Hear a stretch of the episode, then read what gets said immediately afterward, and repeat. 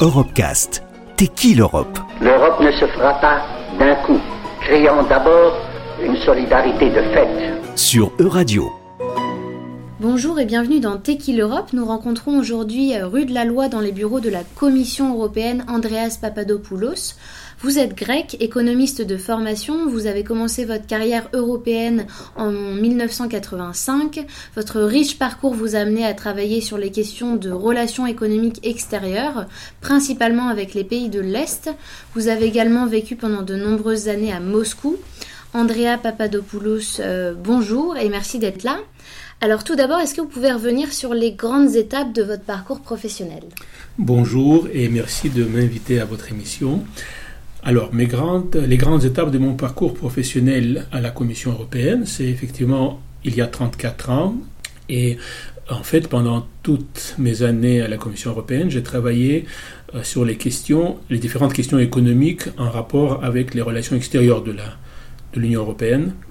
Euh, j'ai travaillé avec euh, l'Afrique, beaucoup avec les pays de l'Europe de l'Est en transition, dont certains, un grand nombre sont maintenant membres de l'Union européenne, avec la Russie, avec les pays de l'ex-URSS, et maintenant avec les pays des Balkans occidentaux. J'ai beaucoup pratiqué la langue russe à la Commission aussi. Et euh, ben maintenant, je suis euh, bientôt à la fin de ma carrière dans, les, dans, les, institutions européennes. Euh, voilà. Et alors vous avez rejoint les institutions dans les années 80, euh, donc au moment de la commission de l'or, qui est considérée par beaucoup de fonctionnaires comme une sorte d'âge d'or. Est-ce que vous avez quelques souvenirs à nous faire part un peu de cette période? J'avais commencé effectivement quand il y avait, si ma mémoire est bonne, c'était le début de la première commission de l'or. Les grands moments de, cette période, c'était ce qu'on célèbre maintenant, 30 ans de la chute du mur de Berlin et de la transition euh, démocratique en Europe de l'Est. J'étais au début, donc je suis passé aux relations, aux affaires européennes, est-européennes, au début de cette euh, transition. Donc j'ai suivi un peu les, premières étapes de ce qu'on faisait, de ce que l'Union européenne faisait, et notamment euh, j'ai été presque au début du travail sur, avec l'Union soviétique, euh, ex-Union soviétique.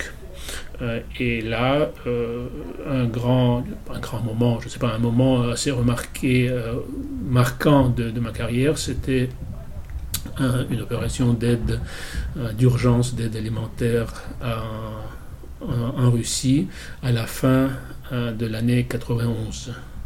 Et durant cette période, justement, par rapport aux pays de l'Est, euh, est-ce qu'on imaginait déjà euh, dans cette commission de l'or un peu leur, leur future adhésion à l'Union européenne?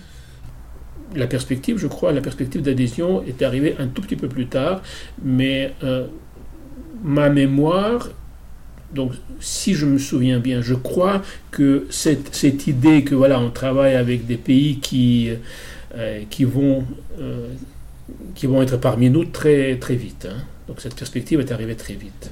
Bon, après, la, la formalisation, les décisions politiques, c'est un peu plus tard, bien sûr. Donc je le disais en préambule, vous avez passé de nombreuses années à Moscou pour travailler donc sur les liens entre euh, la Russie et l'Union européenne. Est-ce que vous considérez qu'il y a eu euh, entre guillemets des occasions manquées pour euh, parvenir à, à nouer un réel partenariat Voilà, donc première chose, donc j'ai travaillé pour la Commission européenne à Moscou pendant cinq ans, de 94 à 99, et euh, les relations euh, avec euh, les autorités russes de l'époque étaient des relations, comme, comme j'ai dit, très, très proches, très harmonieuses, très, des relations de confiance, je dirais. Bon, euh, en regardant ce qui s'est passé, oui, cette confiance a euh, beaucoup reculé et il n'y en a plus maintenant, en gros. Mais bon, ma, euh, mon expérience avec la Russie, ce n'est pas seulement le travail à la Commission pendant cinq ans, parce que j'ai grandi aussi. Et je suis parti encore de l'Union soviétique. Donc je, viens d'un monde qui, qui a disparu maintenant. Voilà. Vous avez euh, travaillé dans une délégation de l'Union européenne à Moscou. Euh, c'est une sorte d'ambassade sans le nom. Qu'est-ce qu'une ambassade de l'Union européenne? Combien de personnes y travaillent entre guillemets? Qu'est-ce qu'on y fait au quotidien?